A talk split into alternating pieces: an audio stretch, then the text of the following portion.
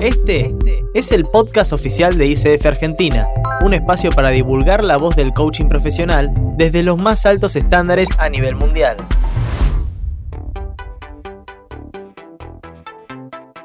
Hola, bienvenidos al quinto episodio del podcast oficial de ICF Capítulo Argentina. Nos mueve el propósito de difundir la voz del coaching profesional.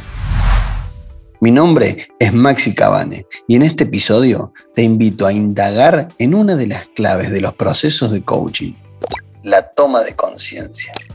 Vamos a estar conversando con reconocidos y experimentados profesionales para explorar en profundidad cómo y cuándo ocurre el darse cuenta y de qué manera impacta en la capacidad de transformación de nuestra disciplina.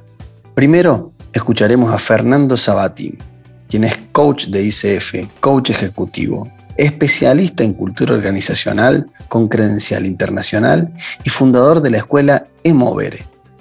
Le preguntamos a Fernando, ¿cuál es la importancia de la toma de conciencia en una sesión de coaching?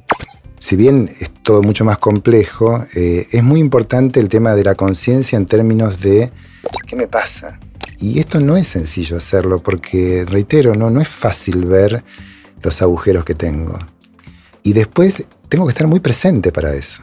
Tengo que estar muy, muy presente para conmigo y para con el otro, en relación a estas distinciones que le digo de cómo impacto. Pero además tengo que tener la capacidad de integrar. ¿sí? Porque el otro siempre va a ser distinto a mí, pero no por ello disfuncional a mis necesidades o las necesidades del otro. Entonces es muy importante tener la capacidad de integrar. Y en esto también es muy importante conectar. Y la conexión no, no pasa por una cuestión de hola, ¿qué tal? Qué lindo que soy. Pasa por una cuestión de lo empático, lo emocional, de ver al otro como una persona que tiene tantas necesidades como yo y muchas certezas como tengo yo. Eh, con lo cual estas cuatro características son fundamentales a la hora de desarrollarse como profesional.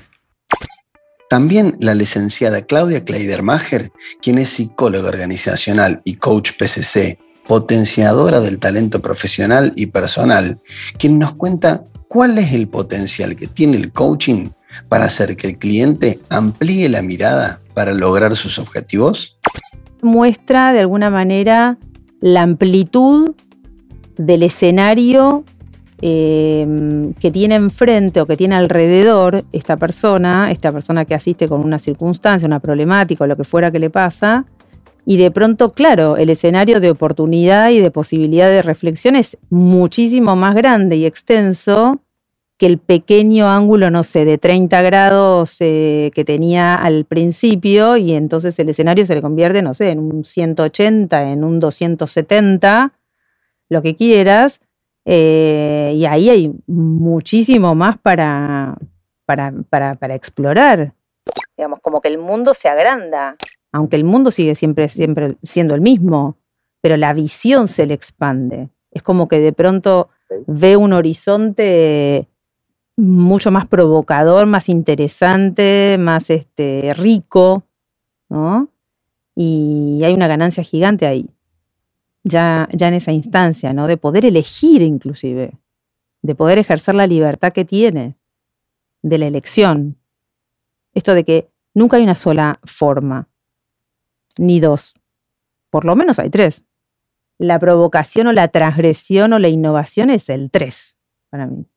Lo que rompe la simetría, lo binómico, le preguntamos a Fernando cuál es la importancia del autoconocimiento de nuestro mundo emocional como habilidad para profundizar los procesos de transformación.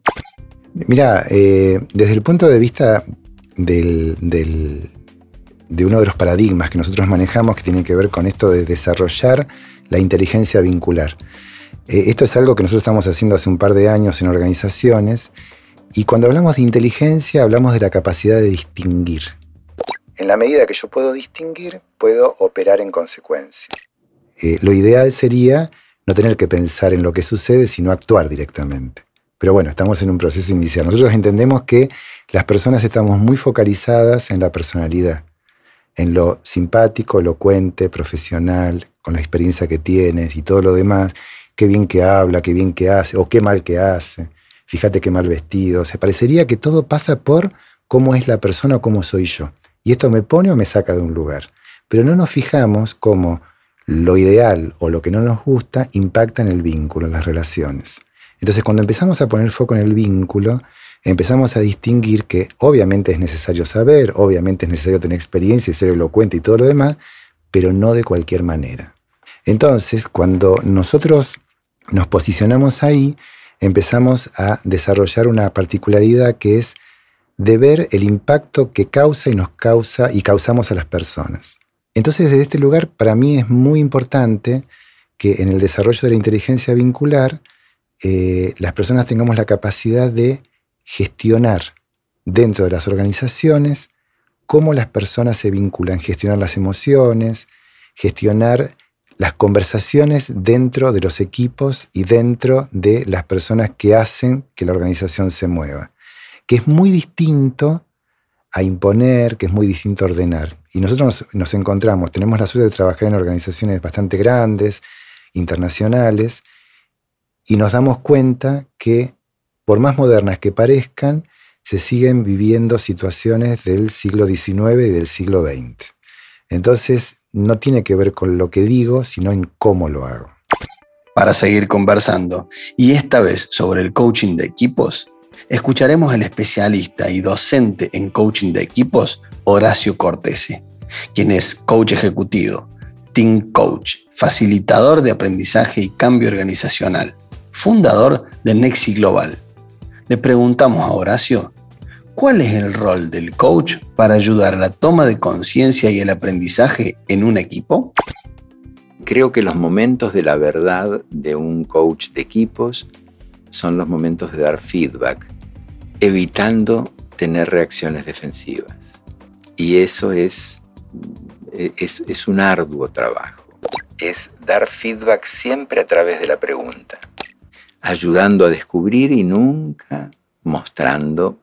O sea, estoy preguntando, pero que no sea tautológico, que sea con el objetivo de que el equipo observe, se, sean capaces de mirarse eh, introspectivamente y analizar qué es lo que están haciendo. Eh, te doy un ejemplo muy simple.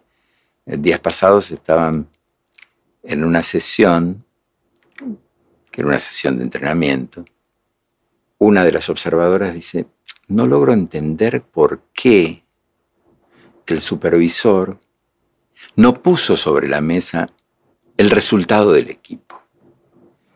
Y yo miré la cara del supervisor y digo, vos fíjate qué interesante.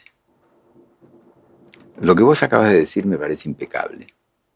El punto es, ¿por qué lo propusiste? Vos fíjate la cara del la reacción defensiva. Nosotros tenemos que ser capaces de decir esto mismo a través de una pregunta. Y automáticamente a la persona que yo le estaba diciendo se le transformó la cara. Y le digo, vos fijaste el error que vos cometiste, lo volví a cometer yo. Exactamente lo mismo que vos hiciste, lo hice yo. Y generé la misma reacción defensiva en vos. Pues me dijo, es que yo soy especialista en dar feedback. Perdón, me equivoqué igual que vos. Y esto es de lo que tenemos que estar recontra preparados. Y nos tiene que doler un poco cuando nos equivocamos. Eh, y cuando nos dan feedback a nosotros, nunca reaccionar defensivamente. Con lo cual, para mí ese es el momento de la verdad del coach de equipo. Fernando nos cuenta cómo ve el futuro del coaching como tecnología de aprendizaje y toma de conciencia. Yo creo que va a ser una profesión que se va a consolidar, creo que va a ser una profesión que no, va a tener una mirada única, creo que va a tener una, una mirada muy amplia y muy específica en esa amplitud. Creo que los profesionales del coaching eh, van a tener una, participación muy importante en el hacer, tanto a nivel social como empresarial y, familiar. Eh, creo que como dije hace un ratito, no va a haber persona que no tenga un entrenador, un coach que lo acompañe. Y creo que, eh, y deseo, y deseo profundamente que haya un cambio de paradigma a nivel social. universal estoy hablando, no solamente en nuestro país o en Latinoamérica. Y que esto también sea apalancado por los coaches, no exclusivamente, digamos, pero que sea apalancado. Yo creo que es una, profesión de gran crecimiento, de gran, gran crecimiento. Yo tengo yo, 15 años en esta profesión y te digo la verdad, eh, es, es, lo que veo es cómo nosotros hemos avanzado y veo otras personas que también han avanzado, con lo cual para mí el futuro es promisorio, es divino. Lo mismo le preguntamos a Horacio sobre la tecnología de aprendizaje, pero esta vez para el coaching de equipos. Voy a comentarte algo. Hace poco escuchaba a uno de los referentes del coaching de equipos en un webinar, David Clatterback, que él dice, según la información que pasaba, que a fines del año pasado la eh, ICF tenía 71.000 miembros. Dados los desafíos del futuro, va a haber mucho más coaching que hacer. Si el coaching tiene 35 años, en los próximos 35 años va a haber mucho más coaching que hacer y ya no solo one-to-one, coaching de equipos, coaching de grupos, coaching organizacional, coaching de instituciones. Y creo que dejando este mensaje, eh, tenemos que estar preparados porque, porque no hay más lugar para iluminados o iluminadas. Necesitamos cada vez más equipos efectivos. Para terminar este capítulo, Claudia nos cuenta cuáles son los desafíos que enfrenta el coaching del futuro. De que nada, de, bajar la omnipotencia, bajar las exigencias, eh, danzar con, con, confianza, pero en el ritmo del cliente, hacia donde el cliente quiera ir y si le iluminaste todo el planetario, ¿viste? Y no la ve, y no la ve. Y lo haces con otras lucecitas y no las ve y no las vio. Y no las quiere ver o, no las puede ver. No sé. Digamos, no. Entonces es no. Y entonces vamos para, para este lado, que tal vez es un coaching más de objetivos, más este, que hay muchos de esos, eh, y tal vez la transformación o el, o el darse cuenta no es tan no es tan fuerte, y es una pena, pero tal vez en algún momento lo va a poder hacer. Eso no significa que no lo va a poder hacer nunca. En este momento, o tal vez incluso conmigo no pudo. Tal vez con otro coach va a poder. E, e, eso también es importante. Saber que a veces no somos el coach para ese coaching, ¿no? Y que tal vez la próxima tiene que probar con otro. Y así llegamos al final de este quinto episodio del podcast oficial de ICF Capítulo Argentina. Si el contenido te pareció interesante, puedes recomendarlo y compartirlo. Te puedo asegurar que esas simples acciones nos motivan a seguir generando mucho más. Mi nombre es Maxi Cabal. Te espero en el próximo episodio. Saludos. Escuchaste el podcast oficial de ICF Argentina. Para más información, te invitamos a visitar www.icfargentina.ar.